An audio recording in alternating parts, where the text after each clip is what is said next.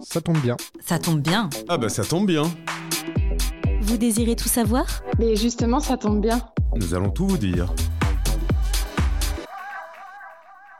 Épisode 7, se dégager un salaire en tant que jeune entreprise, avec au micro Renaud. Renaud, c'est à toi.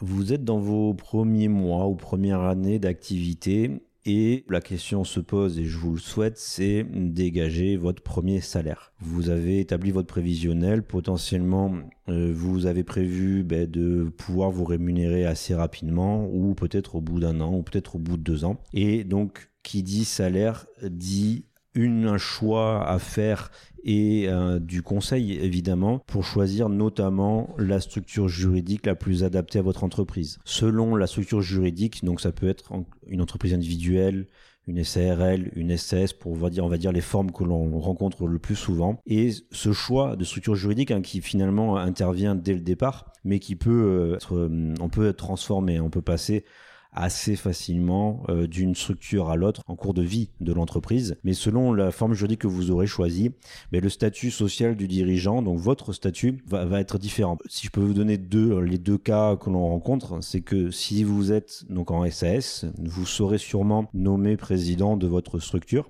Et qui dit président d'une SAS dit ce qu'on appelle assimilé salarié. C'est-à-dire que, ben, un peu comme ben, pour les salariés, on va établir un bulletin en tant que président et on va vous rémunérer. Et donc, on va établir un bulletin chaque mois. L'avantage, c'est que en termes de gestion, vous le verrez par rapport à la différence entre travailleurs non salariés et indépendants, c'est que la gestion est simple je m'accorde un salaire, je fais un bulletin sur le mois, les quelques jours après, je suis appelé des cotisations URSAF pour les charges patronales et on paye les cotisations patronales le mois qui suit. Ça, c'est plutôt l'avantage en termes de simplicité euh, administrative. L'inconvénient, c'est que ben, les charges patronales sur un salaire sont relativement élevées et on peut potentiellement avoir un régime social moins cher, si je puis dire. Donc le dit régime social du travailleur non salarié, TNS, indépendant. Voilà, c'est un peu tous les mots qu'on peut, peut entendre pour ce régime-là. Et ce régime-là est un peu différent puisque pour le coup, on n'établit pas de bulletin. On va simplement, mais finalement, déclarer auprès de l'URSSAF ce que vous avez prélevé ou ce qu'on vous a accordé en rémunération et vous allez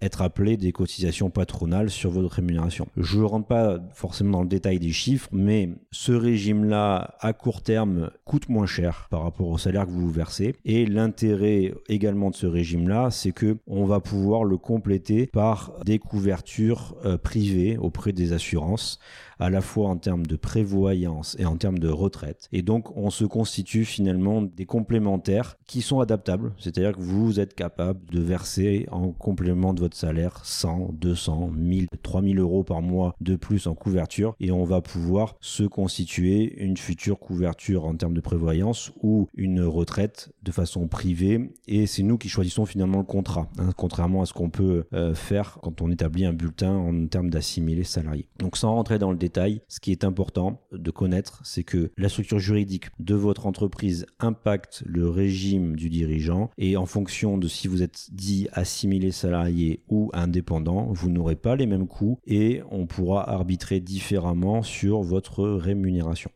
Évidemment, et j'en parle, quand on dit salaire rémunération, on parle aussi de dividendes de dividendes, mais on vous en parlera dans un deuxième podcast qui est sur l'optimisation de votre rémunération, où là pour le coup on va justement choisir entre le salaire et potentiellement les dividendes, et également avec ce que j'ai déjà évoqué, avec des couvertures sociales et retraites complémentaires.